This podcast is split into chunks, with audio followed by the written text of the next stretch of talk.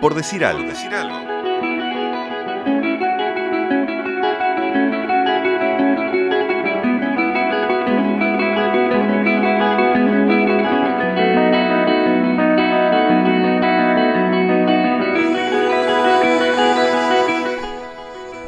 Lo que se hereda no se roba, dijo alguien alguna vez, quién sabe dónde, inventando sin querer un dicho popular.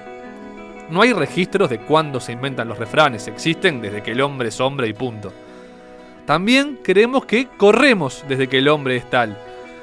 Pero hubo un día, cinco siglos antes de Cristo, que un tipo, un soldado griego, corrió 42 kilómetros y 195 metros exactamente para avisarle a su gente que habían derrotado al ejército persa. 42 kilómetros y 195 metros es la distancia que separa la ciudad de Maratón, en Grecia, de Atenas, la capital de ese país. Y el destino, las tradiciones, o vaya a saber uno qué, quiso que esa distancia que corrió el soldado Filípedes se transformara en la prueba madre del atletismo. Bastante lejos de Grecia, en un país al sur del sur llamado Uruguay, hay una familia que parece descender directamente de Filípedes. Es la sangre azul de nuestra maratón.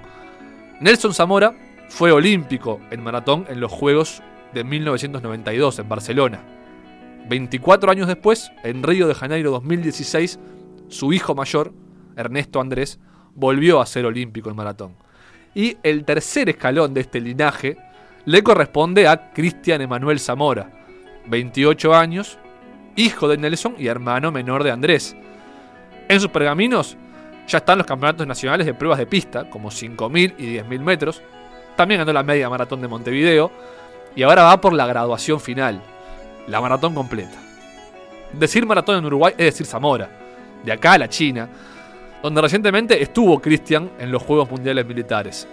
Y como lo que se hereda no se roba, hay una estirpe que mantener por el soldado Filipides y por todos los Zamora que corrieron y seguirán corriendo.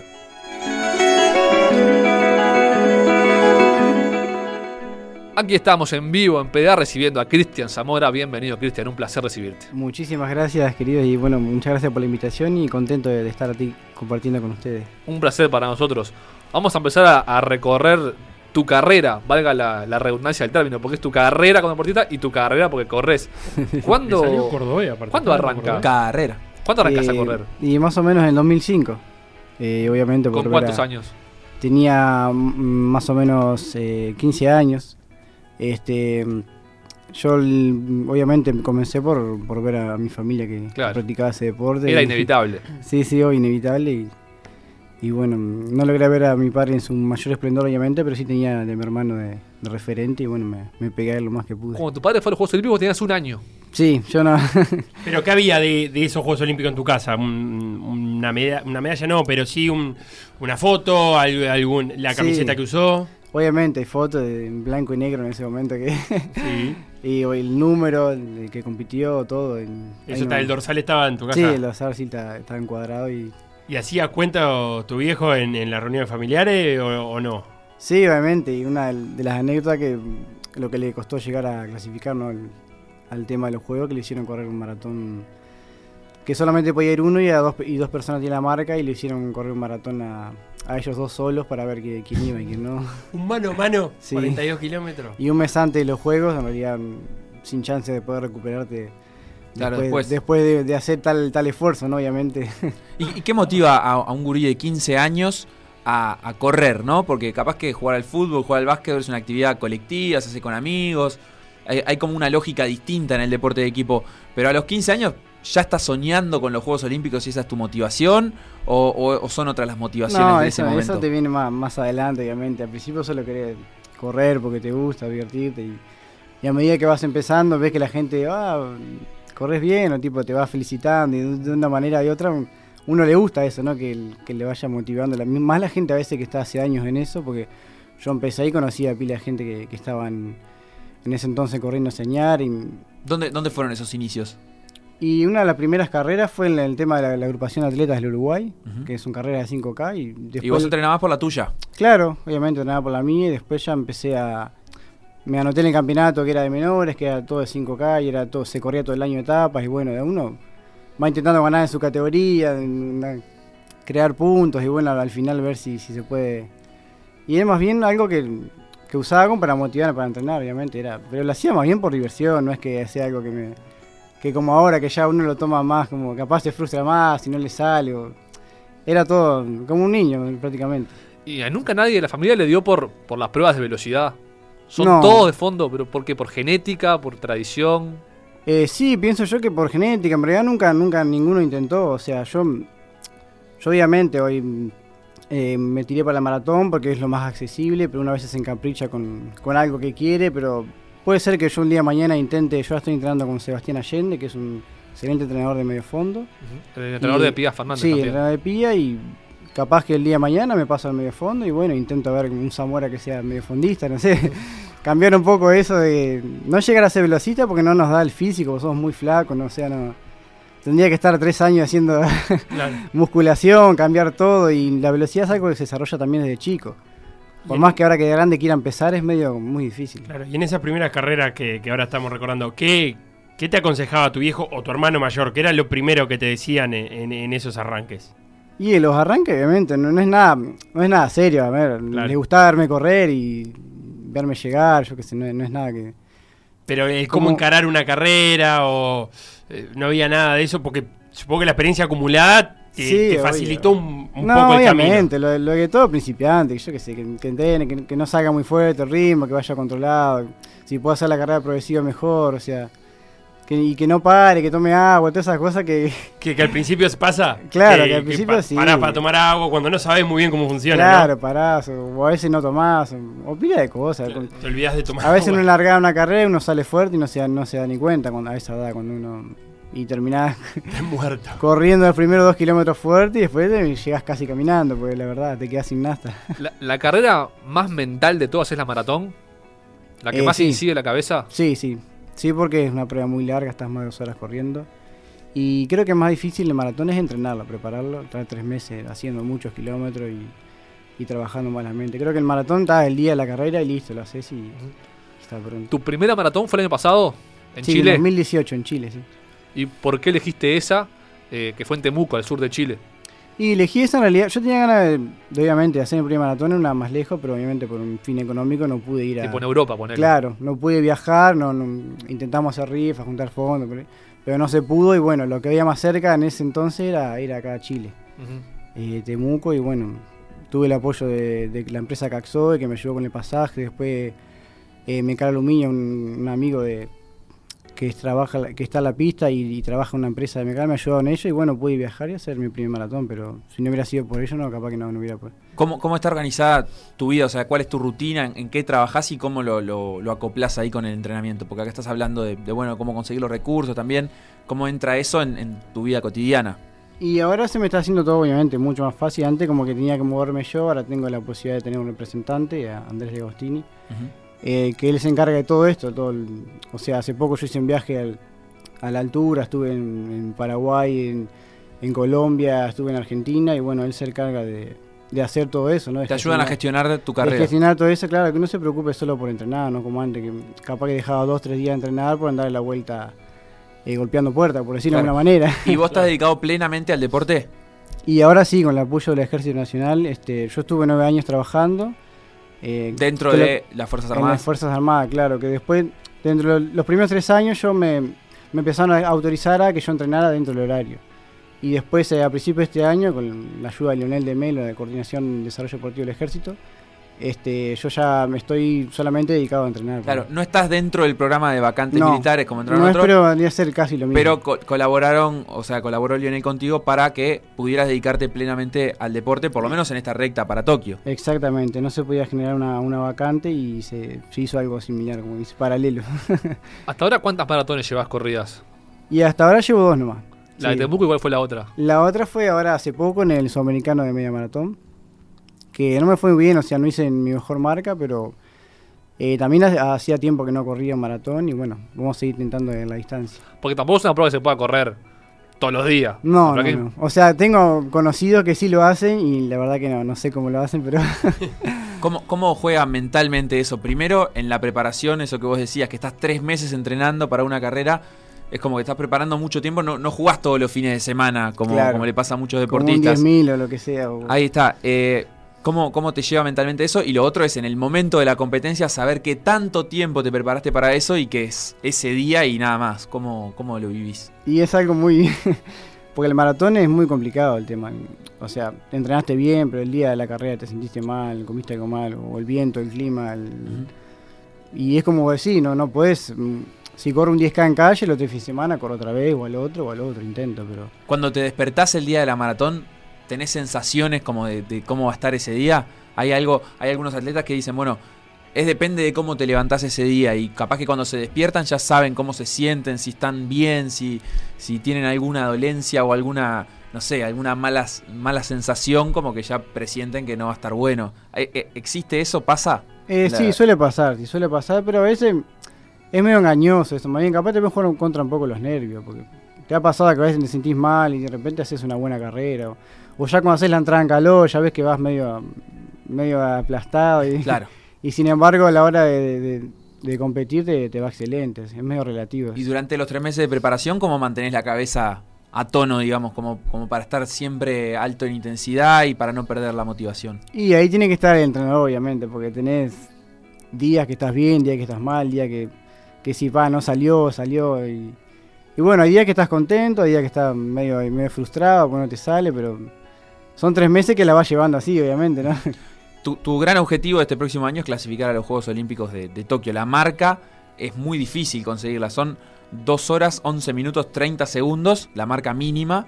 Teniendo en cuenta que el récord nacional, por ejemplo, de Néstor García es 2 horas 12 minutos 48 segundos. O sea, la marca mínima está más de un minuto por abajo del récord nacional que no se bate hace más de En 15 20 años. Sí, creo que Ahí 20. está.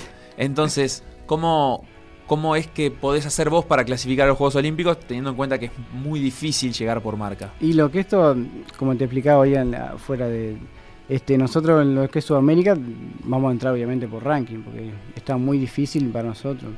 Sin ser, tenemos amigos que obviamente la han hecho la marca, eh, de un paraguayo, pero en realidad nosotros vamos a entrar por puntos y, lo- y son los últimos lugares que quedan, vamos a, a tratar de, de meternos ahí en realidad, porque el que haga la marca ya está dentro y ya... Y, para eso hay, otras competencias, no sé, pienso en, en Pia Fernández, en, que, corre los 1500 metros, tiene muchas posibilidades de sumar puntos, de mejorar sus marcas, de batir récord. En, el caso de ustedes, que son mucho más reducidas las posibilidades de correr maratón, ¿qué es lo que tiene que pasar? ¿Qué tienen que correr de acá los Juegos? ¿Un par de maratones? Eh, ¿Una y que sea muy buena? ¿A, a qué es lo que se apunta? Eh, sí, todavía no, no hemos sentado a planificar lo que es el año que viene, pero obviamente vamos a tener que correr ante los juegos dos maratones, o si no un maratón y una media maratón bien, bien corrido. La media sería- también suma para La ranking. media también, pero tiene que ser muy buena como para decir, es igual que un, que un maratón bien hecho, o sea. y está muy difícil, obviamente, pero bueno, hay que intentarlo. ¿Quiénes son eh, los referentes tuyos a nivel continental, que capaz que son un poco más alcanzables, y también a nivel mundial? ¿A qué corredores mirás? Y no, por ahora no, no, no. No tengo ninguno así como- No, no con miras de alcanzarlo, sino como decir, este me gusta como corre, o este me gusta como encara las carreras, o mm, está buena la, la carrera que ha hecho deportiva tal corredor. Y no sé, por ahora no trato de, no, no tengo favorito en realidad Sudamérica, porque hoy en día están todos con el tema del, del doping, todas esas cosas. Entonces uno sabe, Ah, bien. uno capaz mira a un atleta, me ha pasado, mira un- a un atleta, lo que sea, de repente a los tres meses cae, Te decepciona. te decepciona y bueno, está, uno cree en sí mismo y bueno, no, no. Claro. ¿Qué, qué visión tenés sobre eso de- de- del doping? O sea, hoy en día está, está prohibido. ¿Sos partidario, por ejemplo, de que, de que fuera libre o preferís que se mantenga esta prohibición sabiendo que incluso algunos van a hacer trampa y tal vez beneficiarse de eso? Y no, estaría muy bueno que hicieran control, más, mucho más control en, toda la- en todas las pruebas, en, toda la- en todas las cosas. En realidad no están, como que están con ventaja todos y algunos caen, algunos no, pero algunos siguen, algunos le encuentran la manera de esquivarlo. O sea, como están siempre con eso y nosotros que estamos remándola, yo hace un año, por ejemplo, que no logro volver a mi nivel, obviamente, competitivo y, y estos monstruos hacen, lo- E- e incluso hacen magia. dentro de la lista, digamos, de, de sustancias permitidas, ¿ustedes se- toman esos complementos? se- se- ¿Hacen como alguna especie de, de tratamiento de, de- de tomar alguna sustancia, de, tomar eh, pastillas o algo dentro de la lista de sustancias permitidas? ¿No es parte eso de la, de la vida del deportista? Sí, nosotros tomamos los que es suplemento. A ver, un suplemento que lo, lo consumís vos en la farmacia o cualquier lugar donde, sea. Eso es lo que están hablando de estos muchachos es algo muy... Claro. ¿Y, y qué cuidados tienen ustedes, digamos, que, que son como más de a pie en el sentido de que no, no, no tienen ni grandes laboratorios ni una ni, un- ni una organización enorme ayudándolos a esa suplementación? Me imagino que ten- tendrás que tener ciertos cuidados para, para que en cierto momento no, no tomes una sustancia que de repente no estaba permitida o que no esté contaminado. ¿Cómo es ese, Y ese nosotros siempre consultábamos, nosotros el deportólogo, yo tengo a Daniel Zarrillo, mi deportólogo, obviamente si tengo que tomar algo, o sea, pero le consultás porque, a ver, un medicamento, lo que sea, a ver, me engripé, che, puedo tomar esto. Claro. No, no es que le voy a consultar, puedo tomar esto para correr más rápido. lo Claro, que no, es, sea. es incluso en la vida cotidiana. Claro, eso, me tomo un ferifar y, che, esto me hace algo, no, pero... Claro, porque No va mucha- más. muchas veces la, la sustancia, ya que estamos hablando de este tema, no es la sustancia que te favorece, sino también aquellas que pueden llegar a enmascarar otras y- Claro. y, que están en algunos medicamentos comunes, en Claro, alguna no gotita para el ojo, a veces no sabes todo lo que tiene un medicamento. Mismo yo una vez me, me, había, me había agarrado una lumbalgia ante una carrera y, y me habían recomendado comer Oxa B12 y después yo, no sabía, por ejemplo, Tenía que, corticoides. que tiene corticoide, obviamente, pero eso pasó a señal, obviamente, ¿no? Pero no uno si no sabe esas cosas, capaz que... Claro, te tomás uno para un dolor y Claro, resulta que por te eso terminás ahora con tenemos, tenemos un deportólogo que le consultamos todo y bueno, Que aparte es el médico del Comité Olímpico, ¿no? sí, obvio, obvio, estamos, estamos ahí. Está empapado en el tema. sí, obviamente. Cristian, vos ahora venís de los Juegos Mundiales Militares en China. ¿Eso fue como el cierre de tu año o te queda alguna competencia más? Y ahora me quedan dos semanas la San Felipe y Santiago y bueno, después sentarnos a planificar lo que es el año que viene. ¿La temporada de carreras de calle le- les da a ustedes algún rédito económico o simplemente compiten para mantener nivel deportivo? Y sí, en realidad creo que más bien lo que, lo que corremos la- las carreras de, de calle de verano, un día ser que empieza ahora San Felipe, después sigue con San Fernando, todo eso más bien por, por algo económico, obviamente. Porque salen en los primeros Creo puestos que hay si no premios. tuvieran en premio en efectivo, no, no sé si, si largaríamos en realidad. Claro, Porque estamos todos la misma, no es solo por. Hablo Claro. por mí, obviamente. Los hermanos Cuesta, mi hermano. ¿Cómo está la pica con los hermanos Cuesta? Porque son, son hermanos. Sí, Eh, Andrés los y Zamora, Cristian los- y Nicolás y Martina. ¿Hay, hay, hay pica intrafamiliar ahí? Bien, bien, nada, pero siempre una pica buena, siempre, obviamente. Competitiva. Hemos, hemos compartido siempre pila momentos. Yo estuve con, con Martín en, en Paipa tres semanas y la verdad que son excelentes personas y bueno. Aparte ellos los dos trabajan en la policía, ¿no? Sí. Y ustedes trabajan también los dos en las Fuerzas Armadas. Los de las fuerzas somos, Ah, Ahí pica por todos Hay lados. pica, hay Sí, pica, hay sí. pica.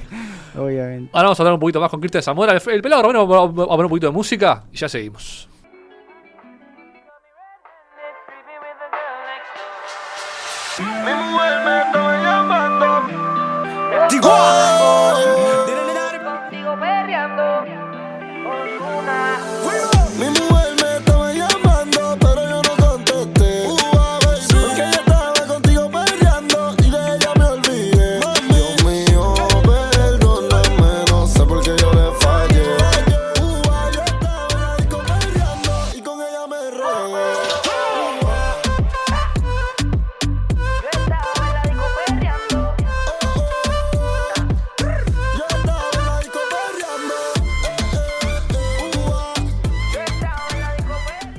Seguimos aquí en vivo con Cristian Zamora. Cambio de la música y Cristian nos va a decir qué estamos escuchando en este momento. Eh, una canción de Daddy Yankee y Anuel. Perfecto. ¿Y quién? y Anuel.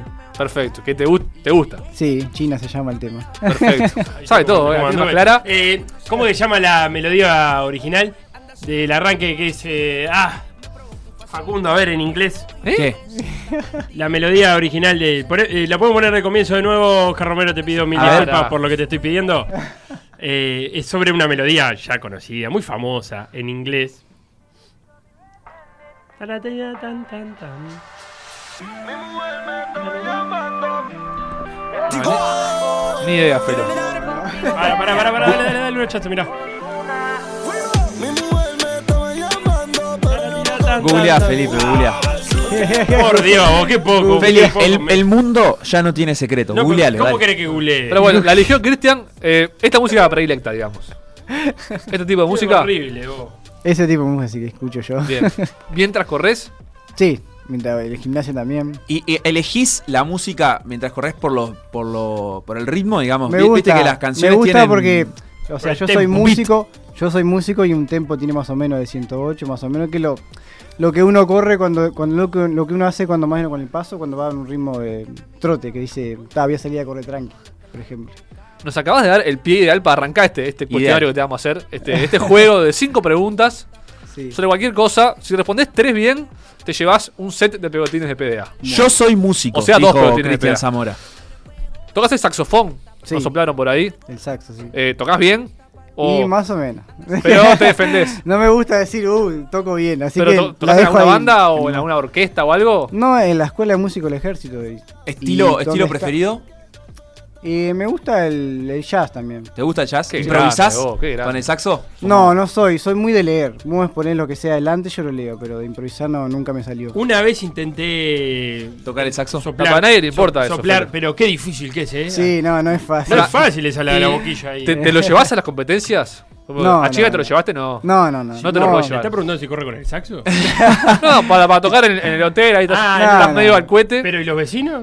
Tampoco es un- no hace mucho ruido. ¿Qué, Tengo, qué ¿eh? tipo de saxo es? ¿El, el tenor, el, El alto? alto, el alto, que es sí. el más chiquito. Sí, sí, sí, el más chico. La pregunta es la siguiente, Cristian. ¿Qué personaje de los Simpsons toca el saxofón? Lisa. Correctísimo, muy bien. Eh, Fácil, era fácil esta. It wasn't me de Shaggy. It wasn't me de Shaggy. Esa es la melodía de China. Ah, Está, perfecto. It wasn't me. lo googleó, sí. Eh, lo encontré. Pará, y aparte de Lisa, otros saxofonistas famosos que conozcas o que te gusten. Y Charlie me gusta, me gusta mucho lo, lo que hace y, y las melodías y todo. Bien. ¿Sabes quién es Facu Charlie? Charlie Parker, ¿no? Sí. Qué bien, Muy bien. Facu. Charlie- Pregunta no número era dos. Charlie Sosa, no. Nos vamos de la música. Eh, ¿Sos amigo de Godín? ¿Te, te- ¿Tenés una foto con Godín? Puede ser que hayamos visto bien. Sí, tengo, sí. ¿Entrenaste con él una vez? o- Eh, no, no entrené. O sea, él es. Lo viste ahí. Él es uno de los dueños del gimnasio que yo voy, del Centro Enfoque. Bien. Y le obviamente me, me saqué una foto con él. Pero no, no quise molestarlo en su entrenamiento. Seguimos en nivel de preguntas accesible hasta ahora. ¿En qué cuadro juega actualmente Diego Godín? eh, ahora en el Inter. Perfecto. Dos de dos. Bien. Quiero que, se- quiero que se empiece a complicar esto porque hasta ahora Estás viene muy entrando en fácil. No creo que sea en la próxima pregunta que se complique esto. Eh, veo que el fútbol, bien, lo seguís. Sí, más o menos. No, no soy muy ¿Hincha de qué cuadro acá, en Uruguay? nacional. Bien. Eh, estuviste tomando mate en el Coliseo Romano, también vimos. Sí. En el Coliseo Sí. Romano. Muy lindo todo. ¿Se juega el fútbol en el Coliseo viaje. Romano? Sí, muy lindo, muy lindo. No, la pregunta es sobre Rodrigo Romano, en realidad. Ah, con Romano. ¿Cómo le dice Rodrigo Romano, el relator, a la tarjeta amarilla y a la roja? Eh, limón y frutilla. Correctísimo. Bien. Correctísimo. Ah, ya tres. Está, Ya la- está, las no tres ya sacó. Ahora lo voy a empezar a, a tirar a matar. Dale. Porque me calentó. ¿Qué tiempos pusieron tu padre y tu hermano Sí. en las maratones olímpicas de 92 y 2016? La marca exacta quiero. No, Opa. exacto, no, me matás. No sé. Bueno, Si eh, invocás hora y minuto, ganás. No, no, no. pará. La más reciente, la de tu hermano hace 13 años en Río. Sí, 2.18, 2 horas 18. Dos Bien, 18. 18, ¿cuánto? Ay, no. Está, igual 18 está bien. Dos 18. Tirá, tirá, tirá a ver si invocás. Capaz que. 30, no sé, 30. Bien, bien. 2, 18, 36. Muy bien. ¿Y tu viejo en Barcelona 92? ¿Mejor o peor que, que No, peor, Andrés? peor. Peor. Pero Entonces, sí, más te que 2 conté, horas 18, que le 36. hicieron correr, sí. Se conversó, aparte se conversó en, en el asado familiar. Claro. De- después de Río. de gané viejo y el padre orgulloso. El padre diciendo, "Ve, pero a mí me hicieron correr un mes antes. Ah. Papá, para vos facilísimo. Sí, sí, sí. Mira, no sé si no fue 2 horas 22. Bueno, cerca. Cerca. Le, diste para adelante, 2.25. Ah. Tenemos marcado nosotros. 2.25, 32 Ahí va, ahí en va. Barcelona. ¿Tu marca cuánto está hoy en día, tu mejor marca? Eh, 2.20, 58. Bien. ¿Y a cuánto tenés un, un horizonte trazado de tengo que bajar esto, por ejemplo? Quiero. Y quiero bajar las 2.18, obviamente. Ni siquiera quiero bajar mi, mi 2.20, quiero. Quiero ser el Zamora más rápido en la maratón. Es buena esa, récord familiar. Récord familiar. Después de récord nacional. ¿Cómo está? Está muy bien eso. Hay, igual una, salvedad que tenemos que hacer, que es que la maratón olímpica se va a correr en Sapporo finalmente, no en Tokio. La cambiaron hace un par de semanas. Sí, Después sí. de- ¿Eso es bueno o malo? No, no es ni bueno ni malo, pero es que Es. él va a correr si, si llega a los Juegos Olímpicos. Por más que son los Juegos Olímpicos de Tokio, va a tener que correr la maratón en, en Sapporo. Sí, sí. La Igual- cambiaron por un tema del clima, creo. Claro, después de lo que pasó en Doha, En Doha que estuvieron fue- no, una el clima. hicieron ahí. Igual vos tenés 28, 28 años. Sí, 28 tengo. Si no llegas a estos, aspirás a los otros. O sea, Obviamente, obviamente, sí. es porque que- la edad de maratonista puede tirar. Es que bastante. uno a veces es positivo para adelante, pero va a ser muy difícil llegar a eso, Claro. por lo menos para mí. Creo que no tengo todavía los años de, de maratonista que se precisa, obviamente. Claro, ¿no? es un proceso. Claro, obviamente, hay que intentarlo. Y, la maratón realmente tiene una vida útil, digamos, el, deportista tiene una, una vida activa mucho más larga que, que en otras pruebas. Claro, Digo, es que- es que sin ir más lejos del de caso de, 30. de, de Aguelmi Roja, que casi clasifica a los Juegos Olímpicos pasados con más de 40 años. O sea, sí, obviamente. Y Uno Kip- se vuelve más duro, más con. Y Kipchoge acaba de bajar las dos horas con 35 años. Sí, Claro. obviamente. ¿Cómo te ves para bajar las dos horas? ¿La viste? ¿Viste En- imágenes en de- bicicleta. De, esa, de, esa, de esa prueba? sí, obviamente, sí, después vi el video. Tremendo. Muy correr, bueno. vos, vos que corres maratones, correrla en menos de dos horas No, debe ser complicadísimo, ¿no? Ni siquiera corro 5 kilómetros con él, imagínate. Claro, no le aguantás el ritmo de 5 no, kilómetros. cinco, él larga maratón, yo largo solamente 5 y no, no puedo. O capaz que llego con él, pero Claro, pero él ya tiene varios sufriendo kilómetros. demasiado. Qué bestia.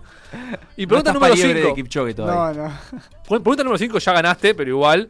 Vamos a hablar de, bueno, supongo que el que antes era tu jefe, eh, Guido Manini Ríos, que supongo que era el comandante jefe del ejército, Supongo no, era. era, era, era, hasta que, hasta que fue cesado. ¿Qué porcentaje de votación sacó Guido en las recientes elecciones nacionales? Mm. En las que no estabas en el país en ese momento, ¿no? Sí, por eso. O sea que mirá. ni siquiera votaste, pero, Me preguntás que ni estaba y encima la política yo no le doy mucha, mucha varilla, así que. pero sabés que no le fue mal, ¿eh? No, sí, sé que le Tuvo, fue tuvo bien, sus buenos votos Sí, para sí. haber arrancado recién. Eh, ma- margen de error, más o menos, ¿cuánto le vamos a dar? Y no está muy metido, dijo más o menos 1,5. Uy, Es mucho. Es un bueno, montón. pero- podés cerrarle por un punto y medio. ¿Cuánto por ciento sacó, ¿Cómo? Guido? ¿Cuánto porcentaje sacó de votos? No, no sé, no sé. Estoy muy por fuera. Y te tiraron frutazo. Acá se, no podés no responder. Ya Mirá. quedaste bien parado. Con el cuestionario estás Sí. muy bien parado. Sí, o sea, contestaste todas las preguntas ahora. No sé, 30%, no sé. Ay, no. tengo idea. Esto ya era un poco mucho. Sí, ¿no? 10,8. 10,8. Pero gran votación. Pero gran votación y, Y gran- Cristian ganó el cuestionario con, con tres preguntas y media bien respondidas. Se lleva los pelotines de PDA, cortesía de Felipe Fernández. Ah, gracias. Cristian, muchas gracias por este rato, te agradecemos un montón. Y suerte de acá en más. Muchísimas gracias y bueno, un gusto compartir con ustedes la radio. Vamos arriba. Por decir algo. Por decir algo. Seguinos en Facebook, Instagram, Twitter y YouTube o mandanos un WhatsApp al 091 525252.